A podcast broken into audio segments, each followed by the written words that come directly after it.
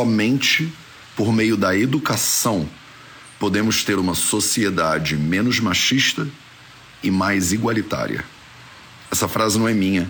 Essa frase é da nossa homenageada de hoje, a incrível Maria da Penha. Hoje é o último projeto 0800. O projeto 0800, número 800. A gente fez 800 lives ao longo dos últimos quatro anos de Vida Veda. Eu trouxe pessoas para entrevistar a gente falou sobre a Ayurveda de todos os aspectos que vocês podiam perguntar. Eu respondi infinitas quase perguntas das pessoas, às vezes sobre temas parecidos. Falamos de conceitos fundamentais do Ayurveda, de conceitos avançados do Ayurveda, falamos sobre medicina integrativa, falamos sobre cuidado de muitas perspectivas diferentes ao longo desses últimos 800 episódios. E hoje, esse projeto chega ao fim. Ele precisa terminar para abrir espaço para o novo. E nos últimos 15 dias eu decidi ir para o final do 0800, né, fazendo uma contagem regressiva com uma homenagem a 15 mulheres, o plano original era esse, acabaram sendo mais de 20 mulheres que revolucionaram o cuidado ao longo de muitas gerações e ao longo de muitos lugares, né, ao largo de muitos lugares diferentes. A gente contou aqui histórias de mulheres do norte das Américas, do, do, da América Central, da América do Sul, mulheres do continente africano, mulheres do continente europeu, mulheres do continente asiático, da Índia até a China. A verdade é que escolher essas mulheres foi muito difícil, porque você imagina as centenas e milhares de mulheres incríveis que revolucionaram né, o cuidado e a nossa sociedade ao longo dos últimos centenas de anos. Né? A gente escolheu algumas e a ideia não é que elas fossem as melhores ou as principais, mas a ideia era simplesmente que você pudesse se inspirar na história dessas mulheres. Né? Que você pudesse ouvir história de outras pessoas que passaram por perrengue, que nasceram em situações de adversidade, que conseguiram superar essas adversidades e ainda assim promover verdadeiras revoluções no cuidado né, no mundo inteiro. Hoje, eu te conto a história de uma mulher que é muito especial para a cultura brasileira. Uma mulher que continua, né, que é a nossa contemporânea, diga-se de passagem, que continua por aí, né, revolucionando o cuidado. Hoje eu te conto a história da Maria da Penha. Você quer ter mais saúde? Gente, não tem segredo. É trabalho, disciplina e perseverança todo santo dia. Esse é o Projeto 0800. Salve, salve família Vida Veda. Projeto 0800 no ar pela última vez. É, me conta aí nos comentários de onde que você me conhece, se você tá seguindo o 0800 há muito tempo, há um ano, há dois anos, desde o início, você estava aqui quando tudo isso era mato, né? É, aproveita, senta aí em volta da fogueira, senta em volta da fogueira, porque manda o seu foguinho aí nos comentários, inclusive, é, que hoje eu quero te contar uma história que é muito difícil de escutar às vezes, mas que é muito importante de ser contada. Né? A gente não pode só contar histórias bonitinhas do da Disney. A gente também precisa, às vezes, segurar o desconforto e contar histórias verdadeiras de sofrimento, de luta, que podem inspirar a gente a acabar com esse sofrimento, né? A fortalecer a nossa luta. Então, senta aí. Manda aí um, o seu foguinho, seu emoji de foguinho nos comentários. E deixa eu te contar a história de Maria da Penha Maia Fernandes, nascida em Fortaleza no dia 1 de fevereiro de 1945. Ela nasceu no dia 1 de fevereiro e hoje, inclusive, falta um dia para a Revolução do Cuidado, que é amanhã, tá? Então amanhã, no dia 5 de julho, às 8 horas da manhã, a gente vai ter uma festa, né? Amanhã a gente faz cinco anos de Vida Veda e eu quero comemorar junto com você numa live super especial no YouTube, onde eu vou te ensinar os cinco maiores ensinamentos que eu aprendi ao longo desses últimos 15 dias, homenageando mais de 20 mulheres revolucionárias incríveis. Então amanhã eu vou entrar ao vivo no YouTube do Vida Veda para te contar esses cinco ensinamentos, para te dizer tudo que a gente fez, né, mais ou menos no Vida Veda até agora, e para te dizer quais são os próximos passos, o que que vai rolar o que que eu e a equipe do Vida Veda estamos cozinhando para continuar o teu processo de revolução, né, de revolução do cuidado. Mas vamos lá. Maria da Penha Maia Fernandes, então, é uma farmacêutica bioquímica, se formou na Faculdade de Farmácia e Bioquímica da Universidade Federal do Ceará em 1966. Ela concluiu né, o seu mestrado em parasitologia em análises clínicas na Faculdade de Ciências Farmacêuticas da Universidade de São Paulo em 1977, 11 anos depois. O caso Maria da Penha, ele talvez você conheça, né? Talvez você já tenha ouvido falar, né? Da Lei Maria da Penha, essas coisas, né? O caso, da, o caso Maria da Penha, ele é representativo da violência doméstica a qual milhares de mulheres são submetidas em todo o Brasil. Diga-se de passagem, em todo o mundo. Ela é autora do livro Sobrevivi, Posso Contar, que foi publicado em 1994, e fundadora do Instituto Maria da Penha, em 2009. Ela ainda hoje fala sobre a sua experiência, dá palestras e luta contra a impunidade dessa violência que é social, cultural, política e ideológica e que afeta a vida de milhares de mulheres, adolescentes e meninas no planeta Terra inteiro. A Maria da Penha começou né, essa história, que não a sua história, mas essa história aqui, ela tem um marco é, horrível, mas muito importante, que foi quando ela conheceu Marco Antônio Heredia Viveros, que era um colombiano, né, que ela conheceu quando ela estava cursando o mestrado na Faculdade de Ciências Farmacêuticas da Universidade de São Paulo, lá em 1974. Né. Na época, ele fazia os seus estudos em pós-graduação em economia na mesma instituição. Naquele ano, eles começaram a namorar e o Marco Antônio demonstrava ser muito amável, educado, solidário com todos né, à sua volta. Era um sujeito que parecia ser um bom menino, né? se comportava até direitinho.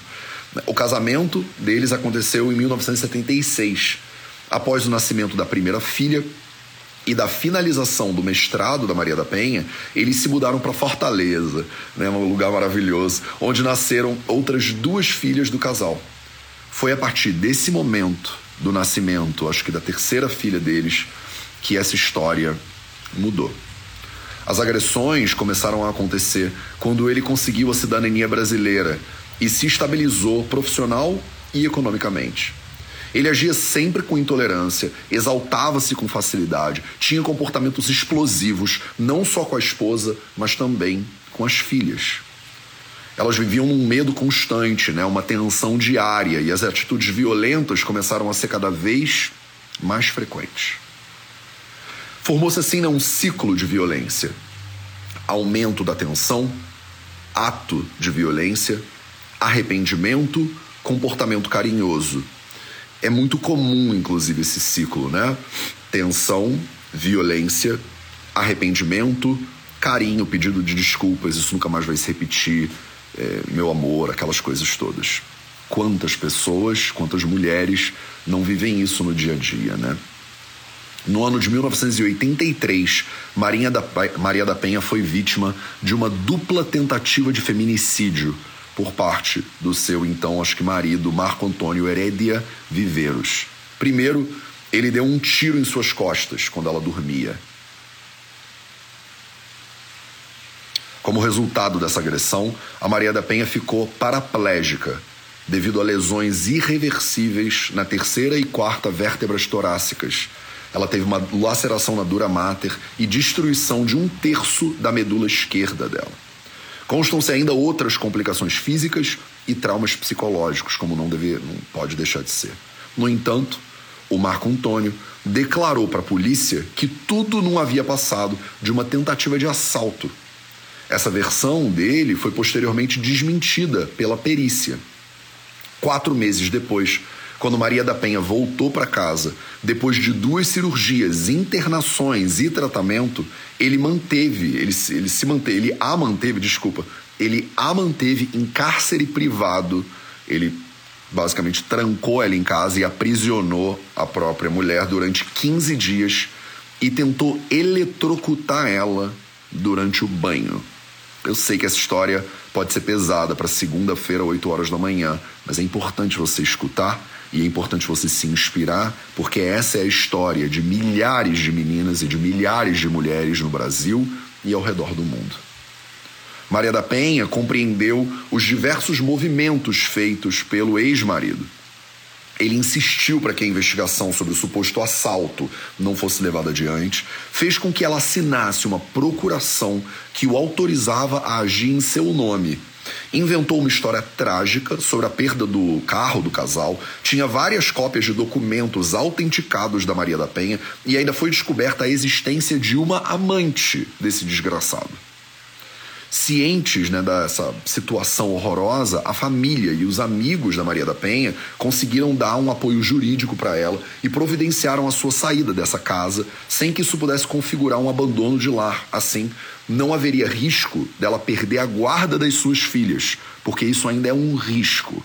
A mulher tentando sobreviver, tentando se ver livre de um abusador desse calibre, ainda podia ser caracterizada como abandono de lar e perder a guarda das filhas.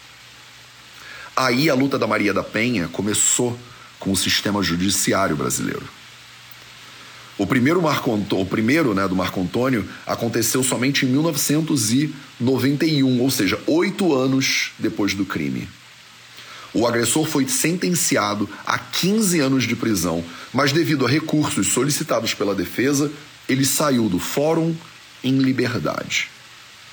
Mesmo fragilizada, a Maria da Penha continuou a lutar por justiça. E foi nesse momento que ela escreveu o livro Sobrevivi, Posso Contar. Como eu falei, foi publicado em 1994 e reeditado em 2010, né, há 12 anos atrás. Ela contou nesse livro né, é, a sua história e os andamentos do processo contra o Marco Antônio. O ano de 1998 foi muito importante para o caso, porque ele ganhou uma dimensão internacional. A Maria da Penha, né, é, o Centro de Justiça, é, o Centro para a Justiça de Direito Internacional, o CEJIL, e o Comitê Latino-Americano e do Caribe para a Defesa dos Direitos da Mulher, o CLADEM, denunciaram o caso da Maria da Penha para a Comissão Interamericana de Direitos Humanos da Organização dos Estados Americanos, da OEA mesmo diante de um litígio internacional, o qual trazia uma questão grave de violações de direitos humanos e deveres protegidos por documentos que o próprio Estado assinou. Né? A gente é signatário da Convenção Americana sobre Direitos Humanos, o Pacto de San José da Costa Rica, né? a Declaração Americana dos Direitos e Deveres do Homem, a Convenção Interamericana para Prevenir, Punir e Erradicar a Violência contra a Mulher, né? a Convenção de Belém do Pará, a Convenção sobre a Eliminação de Todas as Formas de Discriminação né, contra a Mulher, depois de ter assinado tudo isso e de se comprometer com a defesa dos direitos da mulher, o Estado brasileiro permaneceu omisso e não se pronunciou em nenhum momento durante o processo. Em 2001, depois de receber quatro ofícios né, da Comissão é, Interamericana de Direitos Humanos, de 1998 a 2001, depois de ser silenciado de, durante é, décadas e diante das denúncias, o Estado foi responsável, o Estado brasileiro foi responsabilizado por negligência, omissão e tolerância em relação à violência doméstica praticada contra as mulheres brasileiras. A história da Maria da Penha, ela significava muito mais do que um caso isolado. Ela era um exemplo do que acontece no Brasil sistematicamente, sem que os agressores fossem punidos. A Comissão Internacional de Direitos, é, de Direitos Humanos deu as seguintes orientações para o governo brasileiro. Primeiro, você, governo brasileiro, deveria completar rápida e efetivamente o processo penal do responsável pela agressão e tentativa de homicídio em prejuízo da senhora Maria da Penha Maia Fernandes. Segundo, você tem que proceder a uma investigação séria, imparcial e exaustiva a fim de determinar a responsabilidade pelas irregularidades e atrasos injustificados que impediram o processamento rápido e efetivo do responsável, bem como o Estado brasileiro foi condenado, entre aspas, a tomar medidas administrativas, legislativas e judiciárias correspondentes o Estado brasileiro também né, é, foi é, recomendado a adotar, sem prejuízo das ações que podem ser instauradas contra o responsável civil né, pela agressão, né, as medidas necessárias que assegurem à vítima, né, a Maria da Penha, a adequada reparação simbólica e material pelas violações que aconteceram, particularmente pela sua falha em oferecer um recurso rápido e efetivo, a falha do governo brasileiro de oferecer um recurso rápido e efetivo, por manter o caso na impunidade por mais de 15 anos. Imagina 15 anos de sofrimento, 15 anos de apreensão, 15 anos de violências sendo sofridas sem que o governo, sem que o Estado tomasse as medidas que estavam já estabelecidas, acordadas. Não é nada que está fora do normal, não é nenhuma exceção à regra isso aqui. E aí, né, a Comissão Internacional de Direitos Humanos né, faz essa recomendação para o Estado impedir a possibilidade né, é, disso acontecer de novo, inclusive. Né? Prosseguir intensificar o processo de reforma que evite a tolerância do Estado e o tratamento discriminatório com respeito à violência doméstica contra mulheres no Brasil a comissão né, recomendou especificamente algumas coisas, né? por exemplo, uma medida de capacitação e sensibilização dos funcionários judiciais, simplificação do processo né, e dos procedimentos judiciais, o estabelecimento de formas alternativas às judiciais que sejam mais rápidas e efetivas para a solução de conflitos intrafamiliares. A multiplicação do número de delegacias policiais especiais para a defesa do direito das mulheres, né, a inclusão nos seus planos pedagógicos de unidades curriculares destinadas à compreensão da importância ao respeito à mulher. Essas recomendações foram feitas para o governo brasileiro de entidades internacionais que falavam: o governo brasileiro não já deu, não? Tipo, você. Como é que você. Quanto tempo mais esse tipo de situação vai ter que acontecer? Conforme foi verificado, né, era preciso tratar o caso da Maria da Penha como uma violência contra a mulher em razão do seu gênero, na verdade. É muito mais do que uma violência de um ser humano contra outro ser humano. Isso aqui é um dado muito importante, muitas pessoas não entendem isso ainda. Né? Existe uma classificação, existe um tipo de violência que é um tipo de violência mesmo de gênero. Né? Ele acontece contra a mulher por ela ser mulher. Ou seja, o fato dela ser mulher reforça não só o padrão recorrente desse tipo de violência, mas também aumenta a impunidade desses agressores. Diante da falta de medidas legais né, e de ações efetivas, conforme, por exemplo, acesso à justiça, proteção e garantia de direitos humanos dessas vítimas, em 2002 foi formado um consórcio de ONGs feministas para a elaboração de uma lei de combate à violência doméstica e familiar contra a mulher.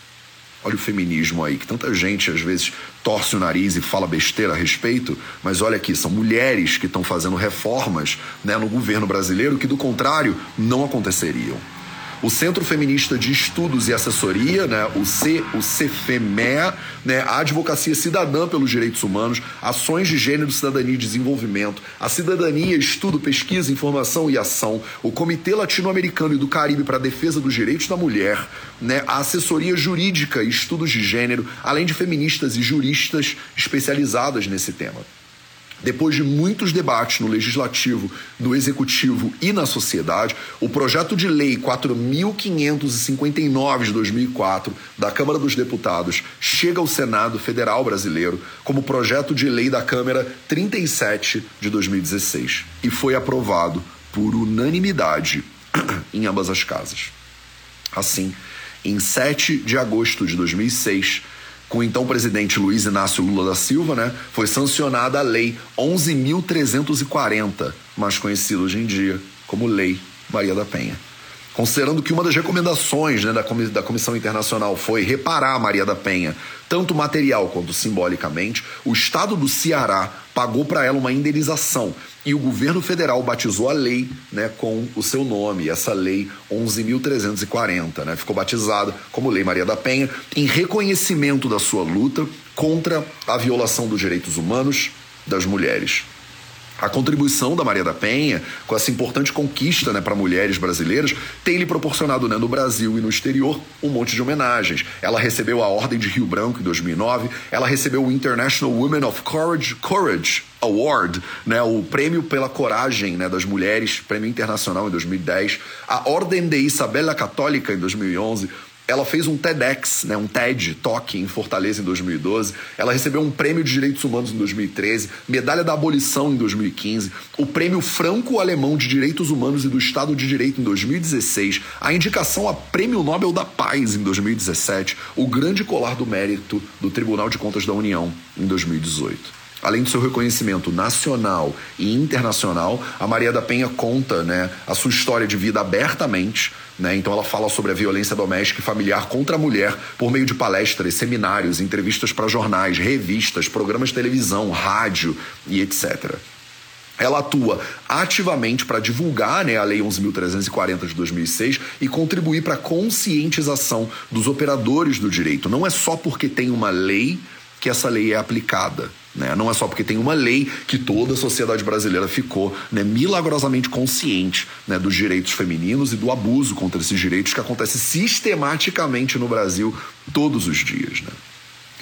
A conscientização, então, desses operadores do direito é importante, assim como da classe política, da sociedade de uma maneira geral, não é à toa que a gente está fazendo esta live aqui. Né?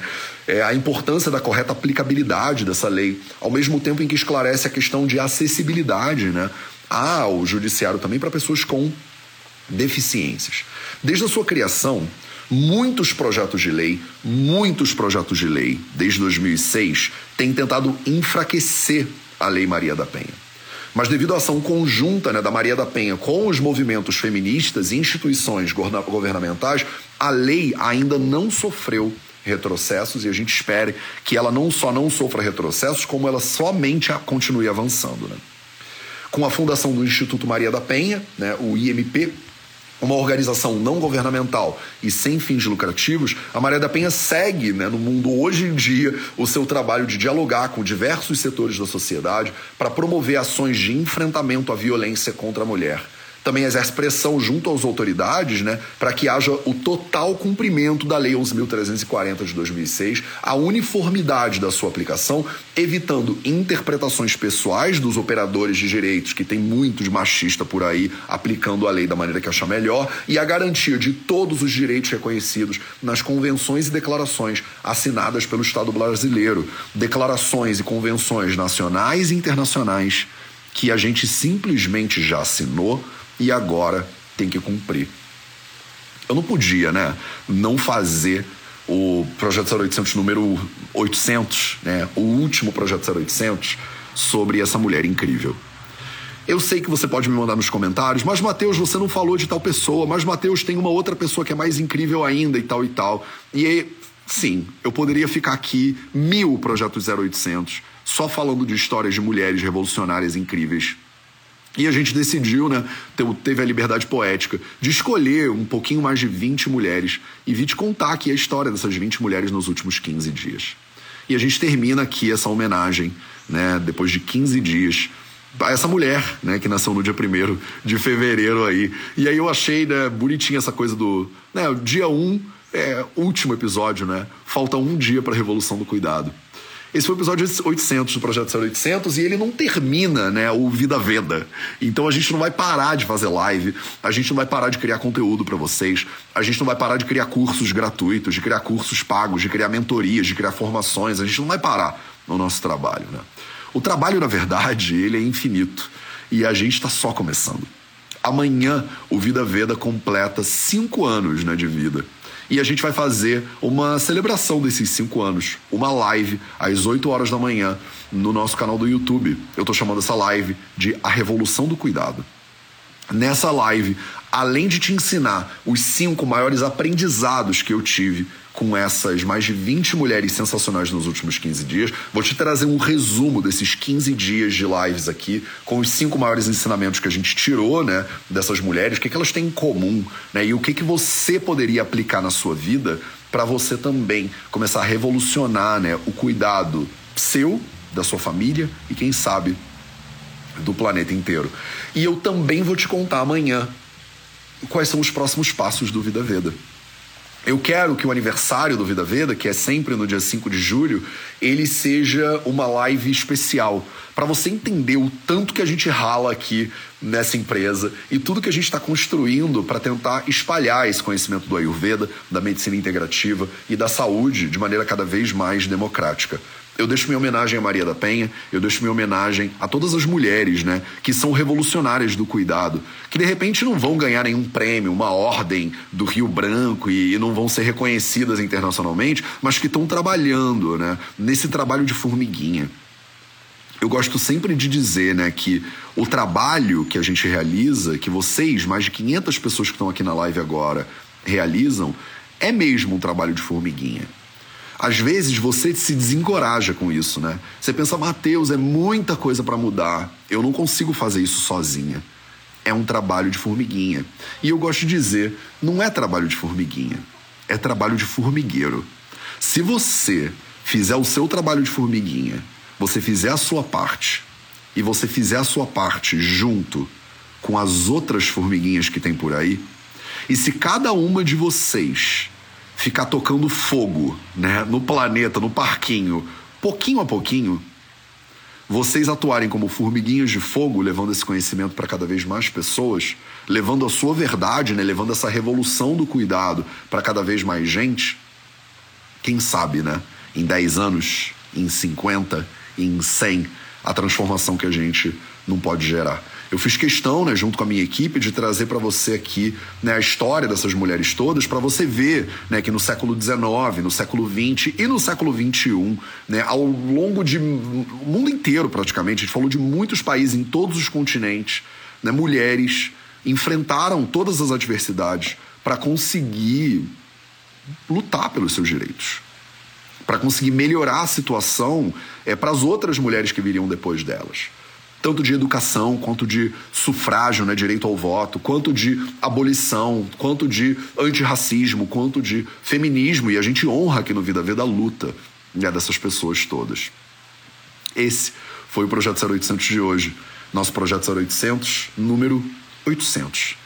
Eu te agradeço, né, por você ter ficado com a gente aqui ao longo desses últimos anos, ter vindo aqui às 8 horas da manhã, né, me acompanhado com esse projeto que começou no Sri Lanka, quando eu estava na praia de Arugambei, no Sri Lanka, que eu fiz o primeiro projeto 0800, que está hoje no YouTube lá disponível para você. 800 episódios com conteúdos, né, inéditos muitas vezes. Ninguém tinha ouvido falar dessas coisas, né, até a gente fazer essas lives. Eu fiz live com você do sul da Índia, do norte da Índia. Eu fiz lives com você inúmeras na Alemanha, em Portugal. Eu fiz live com você dos Estados Unidos e de diversos países do mundo inteiro, né? Para onde eu ia, eu levava o meu celular, me conectava na rede em, em, vários aeroportos de vários lugares do mundo e a gente sentava e trocava uma ideia, né? A gente tirou as suas dúvidas, a gente falou sobre a Ayurveda, a gente falou sobre gratidão, sobre felicidade, a gente meditou junto. É, pessoas ficaram revoltadas comigo, a gente conheceu nossos haters no Vida Veda. Teve de um tudo ao longo desses últimos é, quatro anos né, de lives e cinco anos de Vida Veda. Eu te deixo isso assegurado. A gente está só começando. Eu espero estar com você e contar com você pelos próximos anos né, de Vida Veda. E se a gente fez tudo isso que a gente fez nos últimos cinco, imagina só os próximos cinco. Eu espero estar com você do meu lado ao longo desse trajeto e eu espero te ver amanhã, às 8 horas da manhã, no nosso canal do YouTube. A gente vai fazer uma live, já tá lá inclusive a live, você pode entrar no nosso canal do YouTube agora e já clicar lá, né, para ser notificada quando a live é, começar. Se você quiser, bota o seu e-mail no link que está na bio do Instagram. Vou botar ele aqui na descrição também desse vídeo. Clica aqui no link, né, que está na descrição ou na bio do Instagram. Se inscreve na Revolução do Cuidado. A gente preparou um presente que eu vou te falar amanhã na live. Porque o Vida Vida faz aniversário e a gente quer dar presentes para as pessoas, né? Então a gente preparou um presente sensacional e todo mundo que se inscrever nessa live é, vai receber por e-mail esse presente. Maravilha? Obrigado pela sua companhia, obrigado pelo carinho. É uma honra poder vir aqui todos os dias e servir você. Pode ter certeza que vem muita coisa ainda aí pela frente. Um beijo para você e a gente se vê de novo amanhã às 8 horas na Revolução do Cuidado.